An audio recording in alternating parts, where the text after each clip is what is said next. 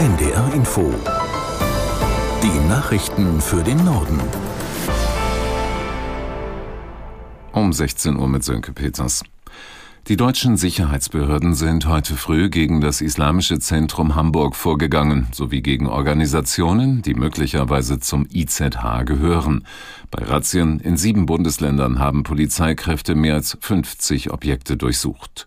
Nach Angaben von Bundesinnenministerin Faeser besteht der Verdacht, dass sich die Organisationen gegen die deutsche Verfassung stellen.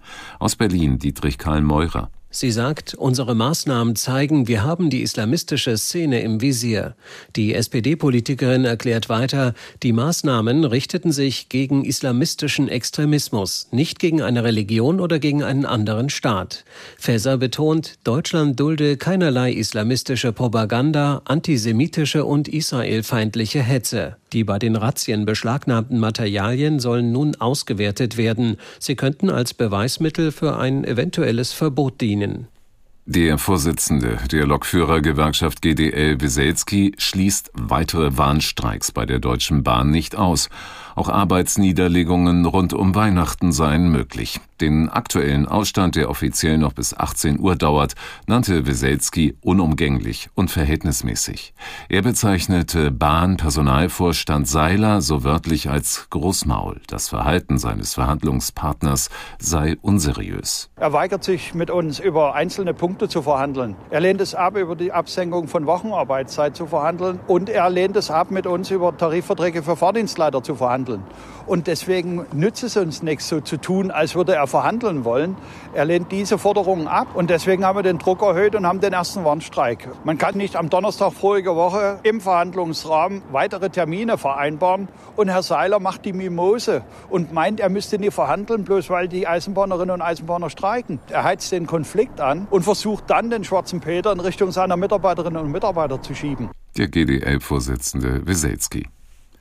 Der Haushaltsausschuss des Bundestages hat zum letzten Mal über den Entwurf für den Bundeshaushalt 2024 beraten. In dem Ausschuss kommen Fachpolitiker der Regierung und der Opposition zusammen. Thema war auch das gestrige Urteil des Bundesverfassungsgerichts. Aus Berlin Hans-Joachim Viehweger. 60 Milliarden Euro fehlen dem Bund nach der Entscheidung der Karlsruher Richter. Die hatten gestern die Umwidmung von Corona-Schulden in den Klimafonds für verfassungswidrig erklärt. Die Karlsruher Entscheidung wird unmittelbare Auswirkungen auf zwei wichtige Sondervermögen haben, den sogenannten Klima- und Transformationsfonds sowie den Wirtschaftsstabilisierungsfonds. Die Mittel daraus sollen erstmal weitgehend gesperrt werden. Damit ist unklar, wie bereits angekündigte Programme finanziert werden. Das betrifft zum Beispiel Maßnahmen zur Förderung der E-Mobilität sowie die Verlängerung der Energiepreisbremsen. Ausgenommen von der Haushaltssperre werden lediglich die Programme, mit denen der klimafreundliche Umbau von Gebäuden bzw. der Austausch von Heizungen gefördert wird. Die israelische Armee hat jetzt auch einige Menschen im südlichen Gazastreifen zur Flucht aufgerufen. Laut den Vereinten Nationen sind über vier Dörfern und Städten Flugblätter abgeworfen worden, die die Bewohner auffordern, sich in Schutzräume zu begeben. Israelische Medien berichten, das deute darauf hin, dass im Süden des Gazastreifens Militäroperationen geplant würden. Bislang haben die Einsätze sich hauptsächlich auf den Norden Gazas konzentriert. Anwohner werden seit Wochen aufgefordert, in den Süden zu fliehen. Die Bundesregierung will die Zahl derjenigen Lebensmittel deutlich steigern, die nach Biostandards erzeugt werden.